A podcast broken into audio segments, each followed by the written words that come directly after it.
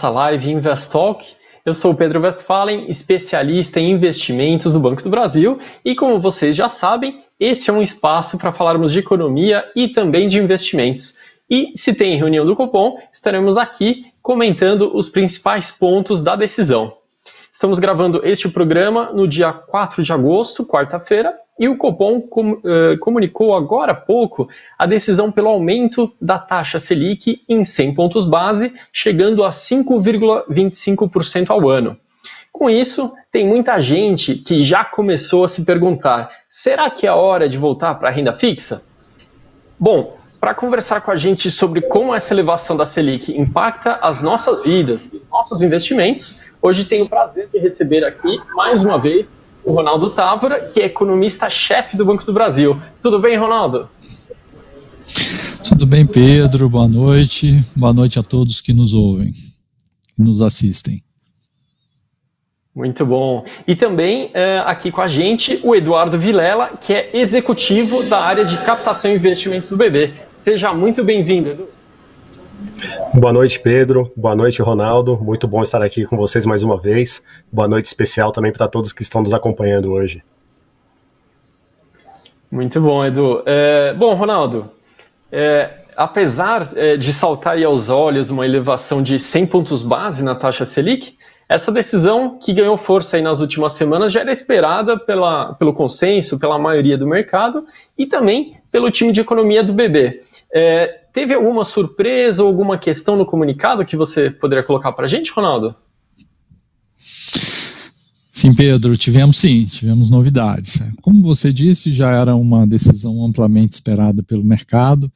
Uh, nós aqui, o time de economia do banco, logo após a decisão de a decisão passada, em que a gente viu no comunicado já alguns sinais e o próprio processo inflacionário, uh, já fizemos a alteração no cenário. Então, do ponto de vista uh, da decisão em si de 100 pontos, para a gente não foi uma novidade. Né?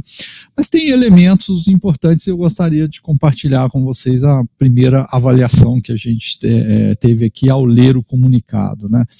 É, algo que fica muito claro na nossa visão é, é uma preocupação do Copom em relação a uma inflação mais persistente. Né? É, e o Copom usa um, um, termo né, com uma composição mais desfavorável. Isso é ruim, porque às vezes você tem uma inflação que está aumentando, mas é uma inflação uh, específica de um ou outro item. Quando você tem vários itens que compõem a cesta de consumo aumentando, uh, isso dá uma composição que às vezes é desfavorável porque não é algo pontual. E isso tem acontecendo e ele realçou especificamente preocupações uh, e surpresas né, com o que está acontecendo na inflação de serviços, a gente tem que lembrar que o setor de serviços é o que mais sofreu na pandemia, então ele estava meio que adormecido. Né? Se eu tenho um setor adormecido, se eu não tenho demanda, os preços, é, é difícil você repassar aumento de custos ao consumidor final. Como a gente está vendo um movimento agora de retomada da atividade econômica, retomada da economia, retomada da mobilidade, né, aumento uh, uh, da vacinação, é, é provável que os preços de serviços uh, também acordem de uma longa hibernação, que uh, podemos assim dizer. A gente está falando de uma inflação de serviços que estava rodando aí em 12 meses na casa de 2%, um pouquinho abaixo de 2% uh, ah, nos últimos meses, enquanto alimentos estava lá na casa de 15%, 16% produtos industriais na casa de 8, 9%. Então, a inflação de serviços segurava a inflação global ainda um pouco mais baixa. O que, que a gente começa a observar? Com esse movimento que eu falei de retomada da atividade econômica, antes que os demais itens uh, se acomodem, né, antes que os demais itens de inflação se acomodem, eu começo a ter, a, eu começo a ter mais uma força a pressionar uh, a inflação para cima. Então, eu acho que essa é uma preocupação relevante que o Copom uh, deixa claro num comunicado E, obviamente, ele fala também de pressões pontuais uh, de, de, itens voláteis, como alimentos, a gente já conhece, está sentindo isso há muito tempo, e mais recentemente ligado a preços de energia. Né?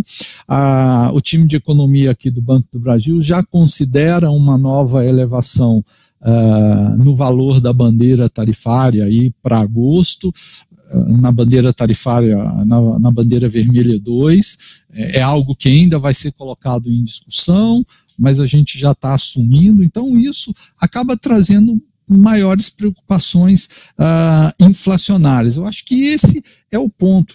E, e, e aí, por que, que, o que, que a política monetária tem uh, a fazer com a inflação deste ano? Eu acho que ainda muito pouco. Tá? A política monetária ou o aumento dos juros tem muito pouco a fazer para a inflação que está acontecendo ou a inflação já acumulada. Mas ela tem um papel muito importante, e eu acho que esse é o, é o a mensagem do Copom, a, a, a, taxa de juros e a política monetária tem um papel cada vez mais importante sobre a inflação futura, sobre a inflação de 2022. E o Banco Central está de olho nessa inflação. Por quê? Uh, as expectativas uh, dos agentes em relação à inflação para 2022 começam a se descolar um pouquinho do centro da meta. Então vejam, em 2021 a gente já deve fechar com inflação aí em torno de 7%, um pouquinho a mais, um pouquinho a menos, portanto, muito acima do centro da meta e muito acima do teto da meta. Uh, e qual é a preocupação do Copom? Como nós temos os nossos mecanismos ainda fortes de indexação no Brasil, né, parte dessa inflação ser deste ano ser transferida via correção de preços para o ano que vem, você começar a comprometer a inflação lá do próximo ano, ou as expectativas do próximo ano. E aí é, é, inegável, é inevitável que o Copom tem que agir em antecipação. Então, eu acho que é isso que ele está fazendo. A gente já esperava uh, essa ação e ele externalizou, uh, uh, deixou claro e trouxe uma novidade. Eu acho que essa é uma outra novidade relevante. Ele disse: olha, até então. Uh, o discurso do Copom estava uh, no sentido de levar a inflação para uma, uma zona de neutralidade. Isso significava, grosso modo, ali terminar uma Selic em torno de 6,5 para este ano. Tá? Agora, o Copom deixou explícito que ele vai precisar elevar a taxa de juros acima da taxa neutra. Isso significa dizer que os juros certamente uh, ficarão acima de 6,5. Esse já era o nosso cenário, a gente já estava com um cenário de Selic encerrando a 7%, e eu diria que dependendo dos condicionantes da inflação, dependendo de como se comportarem esses condicionantes, e especialmente como se comportar a, as expectativas de inflação para 2022, a gente não pode descartar neste momento que o Copom vá além de 7%. Eu acho que essa é uma mensagem. Ele não diz explicitamente, essa é a nossa avaliação aqui. E, por fim, ele deixa claro uh, na decisão de, de política monetária que a próxima Uh, a próxima elevação, que acontece em setembro, também será de 100 pontos. Então, a no time do Banco do Brasil, a gente já tinha um cenário de mais 100 pontos em setembro e 75 pontos em outubro, encerrando o ciclo em 7%. Agora a gente vai ter que reavaliar se a gente encerra mesmo em 7% ou, eventualmente, é, continuamos com um pouquinho mais de juros à frente. Então, Pedro, é, a, a, leitura do, do comunicado traz esses pontos relevantes. Eu acho que mudanças importantes e que certamente afetam as estratégias e as decisões de investimento daqui para frente. Sem dúvida, Ronaldo. Obrigado pelas suas colocações. Realmente, é, às vezes, a gente se atenta à taxa, à alteração, mas essas entrelinhas, esses comentários que vocês trazem para a gente ajudam bastante a compreender o cenário. Muito obrigado, Ronaldo. Bom, é, agora, Edu, é, olhando um pouquinho aí é, o ciclo de redução da taxa Selic, ele começou lá em 2016, né? Quando a taxa de juros ela estava ali na casa dos 14% ao ano Em agosto de 2020, a Selic chegou a bater 2% ao ano, né? permanecendo nesse patamar até março de 2021, é, quando aí começou agora esse período de elevação. É, chegamos então agora a 5,25, né? Com isso, é, muita gente é, tem voltado a pensar na renda fixa pós-fixada como um caminho aí para os investimentos. E não é tão bem assim, né, Edu? Será que você pode colocar para a gente algumas considerações nesse sentido? Claro, Pedro, acho que é um ótimo ponto para a gente começar aqui a nossa conversa, né?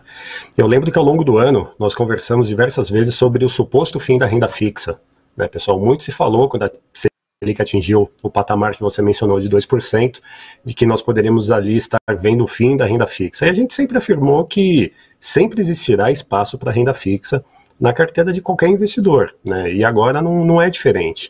A gente precisa ir com calma, né? Antes de falar em voltar para a renda fixa, pós-fixado, priorizar a renda fixa, a gente precisa levar outras coisas em consideração também nessa análise, que não apenas a taxa Selic. Primeiro ponto que eu, que eu gostaria de abordar hoje, com quem está nos assistindo, é como está a sua reserva de emergência. Né? Assim, entendo que essa deve ser a primeira preocupação de qualquer investidor. Né, é, a sugestão né, que a reserva de emergência ela deve cobrir pelo menos seis meses das suas despesas fixas mensais. E, e aí, pessoal, ela deve necessariamente estar em investimentos de baixo risco e alta liquidez, justamente para que você possa né, ter uma total disponibilidade desses recursos no caso de uma necessidade. É, e nesse caso, sem dúvida, a renda fixa, Pedro, ela é uma excelente opção, ela é a melhor opção, né, desde que a gente observe, primeiro, né, a remuneração pós-fixada, lembrando, o mundo da renda fixa, ele é muito maior do que da renda fixa pós-fixada, da renda fixa tradicional, então assim, para a reserva de emergência, recomendável que seja a renda fixa pós-fixada, que acompanha a taxa Selic, e também, né, acima de tudo, que tenha liquidez diária. E aí aqui, nós estamos falando, né, principalmente dos fundos DI, né, de CDBs é, e de Tesouro Selic, Tá? É, nós vemos também muitos investidores né, que se utilizam das letras, como as LCAs, LCIs, para compor reserva de emergência. Vale lembrar que esses papéis, né, por serem isentos de R para a pessoa física, eles costumam apresentar, às vezes, ganhos mais interessantes, porém aqui é muito importante ficar o alerta da carência legal de 90 dias que esses ativos possuem. Né? Então, como eu disse anteriormente, se um ativo puder não estar disponível né? Quando você precisar resgatar, quando você precisar desse recurso, não dá para você considerar ele como reserva de emergência. Então, acho que uma dica que fica é assim, é esperar passar o período de carência para você considerar esses recursos na sua reserva. Para quem tem o hábito né, de investir mensalmente, periodicamente, isso acaba sendo bem tranquilo de gerenciar, né, uma vez que é, o, as aplicações anteriores elas vão decorrendo esse prazo, e depois de um tempo você entra numa recorrência na qual você pode sim dispor das letras para compor reserva de emergência. E aí, gente, com esse item indicado, vamos falar efetivamente de carteira de investimento né, que, é, que é o nosso tema principal. É, aqui, Pedro, nós não vemos outro caminho que não a continuidade da diversificação dos investimentos. Tá? É, assim, percebemos que os fundos multimercado, os fundos de ações, eles continuam atraindo né, muitos investidores. A, a própria bolsa né, e os ativos negociados em bolsa também têm atraído cada vez maior um fluxo de investidores e um volume financeiro. Né, aqui no Brasil, é, começamos a ouvir falar mais de diversificação por conta desse processo que você citou de, é, de redução da taxa Selic. Né? Começou lá em 2016, chegamos no Vale aqui é, na virada de 20 para 21, é, e só que isso, eu acho que não apenas né, a redução da Selic proporcionou, né, ou impulsionou esse movimento, como isso também representa um amadurecimento do próprio mercado de, de investimentos aqui do, no Brasil e dos investidores brasileiros, né? E acredito sim que esse, essa tendência, esse movimento de diversificação, ele veio para ficar, tá? Inclusive aqui no, nesse ciclo de alta de juros que nós estamos vivenciando nesse momento. Né? Até porque, eu quero chamar a atenção para um ponto que é, que é bem interessante, né? Isso aconteceu em 2020 e nós estamos vendo acontecer agora em 2021 novamente. É, nós estamos no momento com uma rentabilidade real negativa na renda fixa tradicional. Né? O Ronaldo falou muito bem aí sobre a evolução né, da inflação. E vamos lá, né? Eu peguei alguns números aqui. Se a gente pega o IPCA acumulado dos últimos 12 meses, está em 8,35. Né? O CDI dos últimos 12 meses está em 2,27% ao ano. Então isso mostra, né? Quem ficou na renda fixa tradicional não conseguiu manter o poder de compra é, do seu dinheiro, do seu investimento. Mas ok, Né? Ao invés de olhar para o passado, vamos olhar para a perspectiva futura. Né? Até porque os juros está reagindo né, é, é, é, principalmente por conta dessa inflação mais pressionada. Então eu peguei aqui o último relatório Focus, né, e o Ronaldo trouxe os números é, do nosso time de economistas que corroboram né, essa visão. PCA esperado para 2021 estava em 6,6%, enquanto que a meta Selic está em 6,75 hoje, né, pelo relatório Fox, e aqui considerando Selic de chegada no final do ano. Se a gente pegar a Selic média de 2021, vai ser muito menor do que isso. Então, assim, ou seja, em 2021, nós também não vamos observar ganho real na renda fixa tradicional. Né. Quando a gente olha as projeções né, para 2022, a expectativa melhora mas ainda assim há muita incerteza no horizonte, né? E a tendência que tem se apresentado até então é que a gente deve ter cada vez mais, né? É, é, em que pesam juros mais altos, uma inflação corrente também mais alta. Então, nesse contexto, Pedro, assim, ressalto a importância da gente pensar em investimentos, né? Em uma visão de carteira diversificada com diferentes tipos de ativos, né? E naquela premissa é, de sempre, né? Equilibrando a busca de retornos né, é, e aqui no caso retornos reais, com uma assunção de risco que seja adequada ao perfil de investidor. Né, esse é um momento muito importante da gente reforçar esse ponto. É, conheça o seu perfil de investidor e seja dis disciplinado em investir conforme os seus objetivos. Muito bom, Edu. Então, se eu for resumir de alguma forma, todo esse aprendizado e amadurecimento do investidor eh, deve continuar, né? Uma simples mudança de 2% de uma Selic para 5,25% Quer dizer, a gente tem que olhar algo mais, né? Ganho real, outros indicadores. Perfeito, muito obrigado, Edu. Bom, e nesse sentido agora também, eh, Ronaldo, você eh, abordou bastante aí na, na, primeira etapa, né, a questão da inflação, das entrelinhas ali do Copom, né, é, e, e, continuamos agora aqui com o Edu, porque realmente esse ponto é importante. Eu queria agora que você complementasse, Edu, é, alguns outros pontos que você queira aqui para os próximos meses, né, adicionais aos que você colocou no primeiro bloco ali, se você quiser complementar mais algum deles. Você comentou bastante aqui com a gente sobre inflação, né? E aí, observando um pouquinho mais para frente o nosso cenário, o que, que você poderia acrescentar para o nosso investidor? Ah, tá joia. Bom, Pedro, é, é, como eu conversei bastante né, sobre os aspectos inflacionários, ela está no radar mesmo. Uh, um complemento aqui é que, uh, desde o início do ano, o, o, pico da inflação, né, vamos dizer assim, o, o, período mais alto em que a inflação vai ficar mais alto, acumulado em 12 meses, ele vem sendo postergado. Né? Lá no início do ano a gente achou que isso ia acontecer por volta de abril e maio, depois passamos isso para junho, agora a gente já está achando que é em torno de setembro. Tá? Em setembro, essa inflação deve estar um pouquinho acima de 9% acumulado nos 12 meses. Isso é ruim porque, à medida em que uh, ele fica muito alto perto do final do ano, não dá tempo dela desacelerar bastante. Né? É, e por isso toda essa reação que a gente uh, conversou aí sobre uh, em relação ao Banco Central. É, eu trago um outro olhar também nesse ponto, quando a gente fala de taxa de juros, e é importante trazer, que é aquilo que eu disse, né? A inflação passada, a política monetária não pode fazer mais nada por ela. Então, o objetivo é olhando para frente. Quando você olha para frente, e se você tem uma taxa Selic aí na casa de 7% no final do ano, e uma inflação lá na frente que desacelera, uh, você tem uma taxa de juros reais que passa a ser positiva, e é isso que o Banco Central busca, para poder desacelerar de alguma forma a, a inflação. Eu acho que essa, é, é, esse é um recado importante, a gente ficar olhando para a inflação que passou, a política monetária não consegue fazer mais nada sobre ela, né? Agora eu queria trazer também notícias boas, né? Porque senão a gente fica falando só da notícia ruim, só da inflação, e eu acho que a gente tem coisas boas acontecendo na economia brasileira, e a principal delas está relacionada à atividade econômica.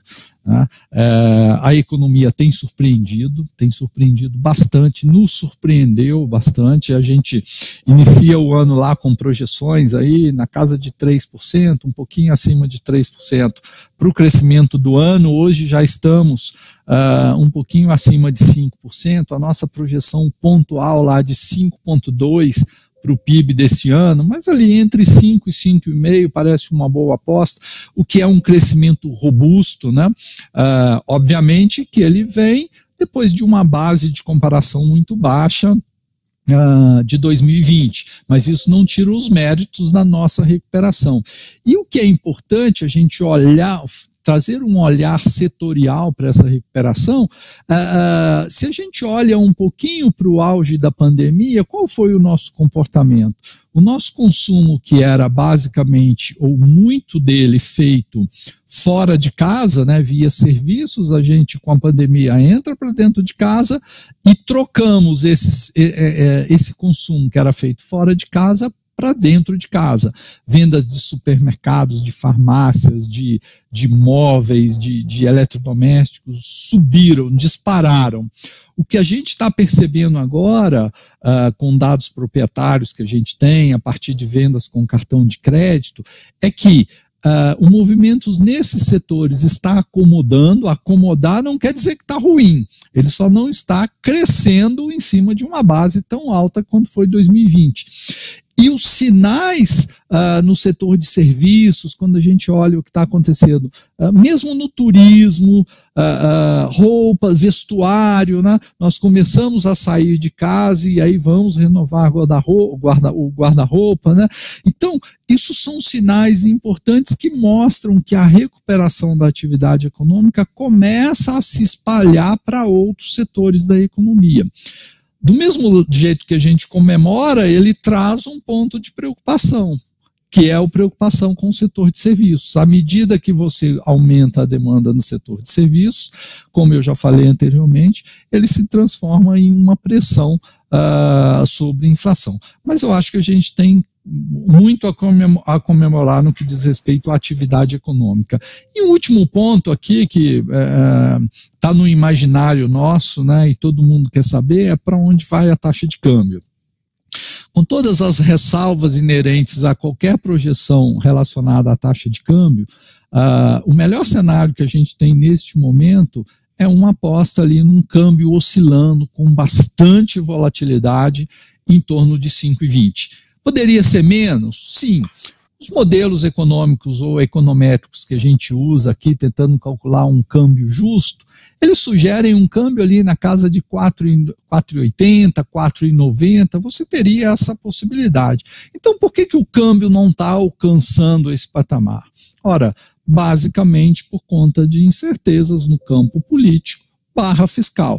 Cada vez que vem sinais uh, um pouco contraditórios ou sinais que possam, de alguma maneira, comprometer o ajuste fiscal de longo prazo, e o Copom cita isso explicitamente no seu comunicado, o mercado reage e aí o preço dos ativos vão junto, bolsa para baixo e câmbio para cima. Então, é, o que a gente espera é ainda bastante volatilidade até o final do ano, mas com um câmbio oscilando aí em torno de 5,20. Eu acho que esses são os pontos principais que eu teria a falar sobre uh, grandes variáveis do cenário. Pedro, e aí eu te devolvo a palavra.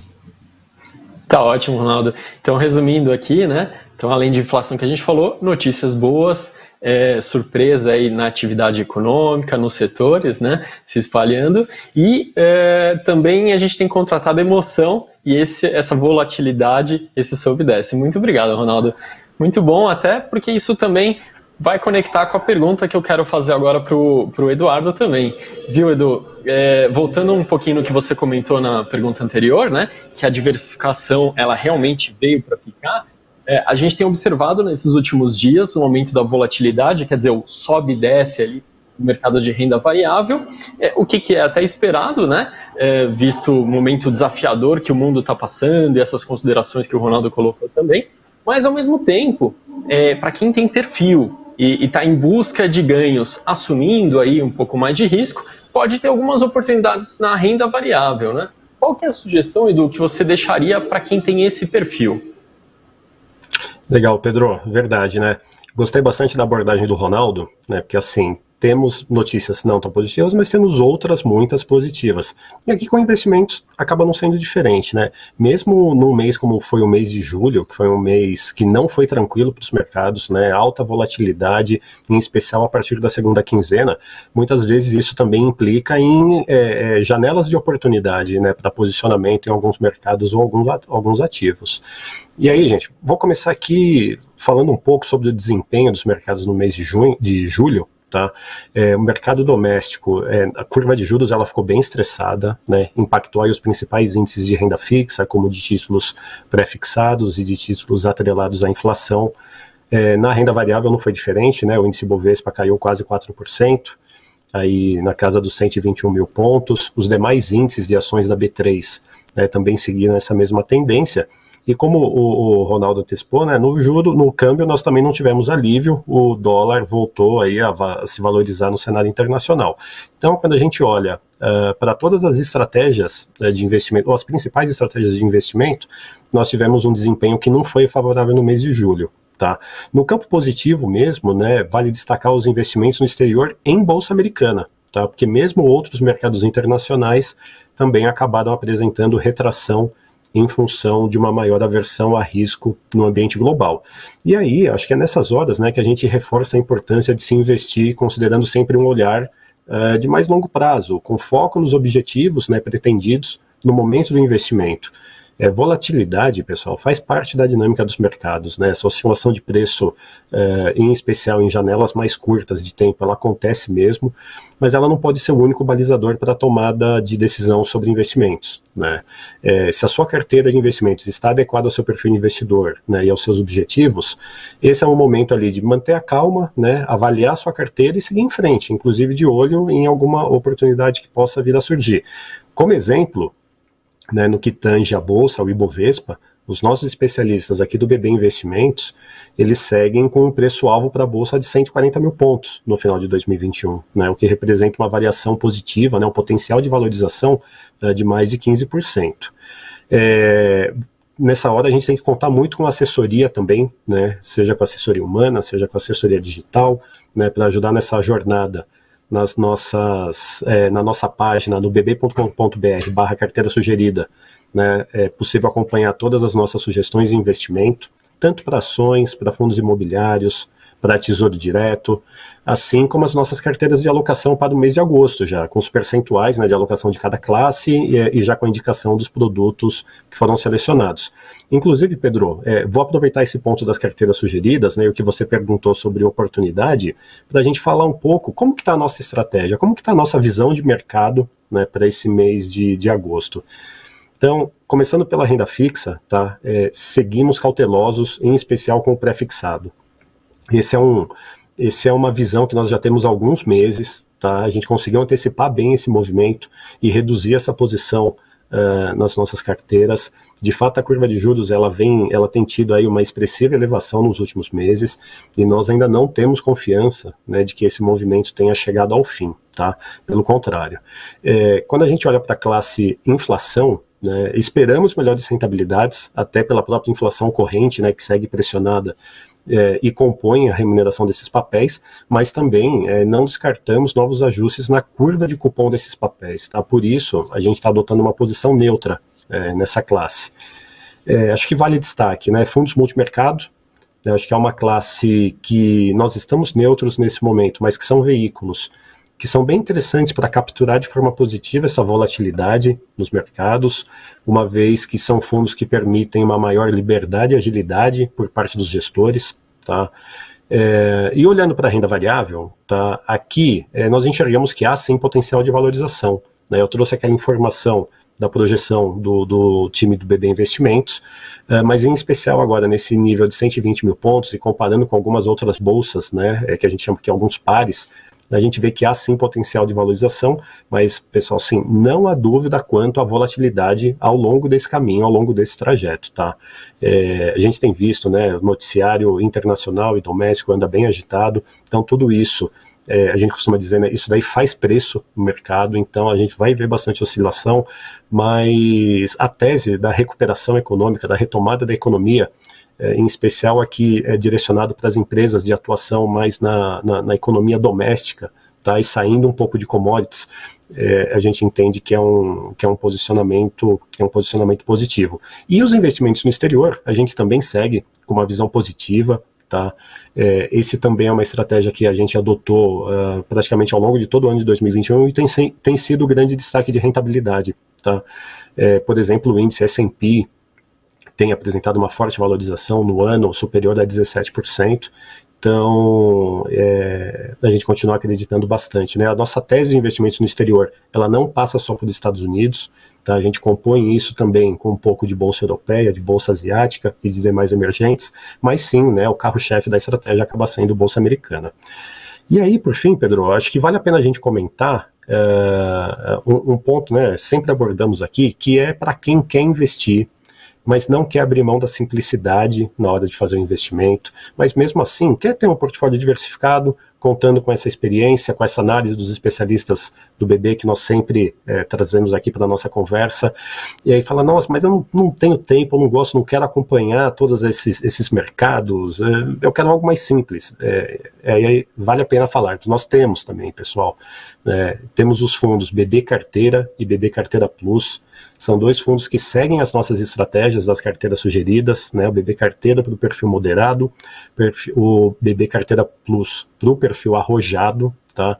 E são e é uma forma de você, por meio de um único produto, ter acesso a toda essa estratégia, né, que nós falamos aqui, é porque o nosso time de gestão, né, ele, eles seguem, né, eles acompanham e seguem exatamente esse racional é, que nós estamos trazendo aqui para vocês. Então fica o convite aí para quem ainda não conhece, né, assim, o crescimento do o crescimento do número de investidores nesses produtos tem sido bem expressivo, a turma tem gostado bastante.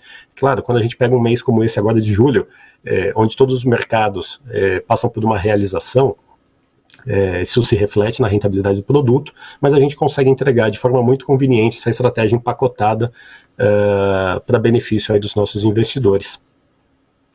Muito bom, Edu. É isso mesmo. Então, assim, realmente é, não tem espaço para o investidor que vai ficar pulando de um em um dos produtos, olhando o retrovisor, como é que foi. Realmente, assim, esse amadurecimento é, é, e todo essa, esse aprendizado que foi do investidor em todas essas classes de ativos, é, elas é, devem ser praticadas para o investidor é, conseguir ter retornos é, interessantes. Né? E para isso, seja o investidor que quer olhar na, na, no perfil dele a exposição em cada classe, ou o investidor que quer de forma mais cômoda em um único produto, nós temos aqui espaço para todos eles. Muito obrigado, Edu. Bom, e é por isso também que a cada reunião do Copom nós estamos aqui trazendo análises econômicas e as sugestões do BB para os investidores que querem ficar por dentro do mercado e capturar as oportunidades que se abrem. Aliás, fica o convite também que uh, já gravamos o vídeo aqui das nossas carteiras sugeridas. Uh, eu assisti e gostei bastante. Fica o convite para vocês também assistirem. Bom, a gente vai encerrando a nossa live de hoje por aqui. Ronaldo, uh, Edu, muito obrigado por essa conversa. Ronaldo, se você quiser fazer alguma consideração final. Ok, Pedro. Primeiro, mais uma vez agradecer, né? o convite, a participação, para a gente conversar um pouquinho sobre as decisões do Copom.